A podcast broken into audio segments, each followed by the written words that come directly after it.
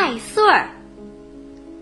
很久很久以前，当上帝自己还在人间巡游的时候，土地的收成要比现在多得多。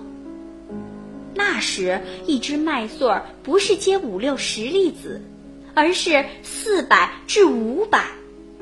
麦秆从头到脚都长满了麦粒儿，麦子有多长，穗子就有多长。然而，人类就是这样，过着富足的生活，就不再珍惜上帝的赐予，变得漫不经心和大手大脚起来。一天，一个妇女领着小孩路过一片麦地。小孩在她旁边蹦蹦跳跳，掉进了水坑，弄脏了衣服。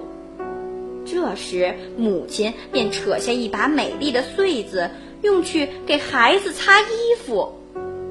碰巧走来的上帝看见情景，十分愤怒，说：“嗯，从此麦秆再也不结穗子，人类不配再享受上天的恩赐。”周围的人听后吓坏了，纷纷跪下恳求上帝，还是让麦秆上结些穗子吧。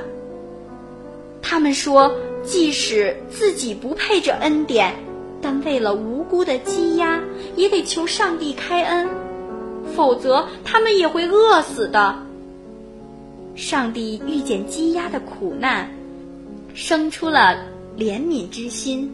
同意了人的要求，于是麦秆便像现在这样，只在顶上留下了穗子。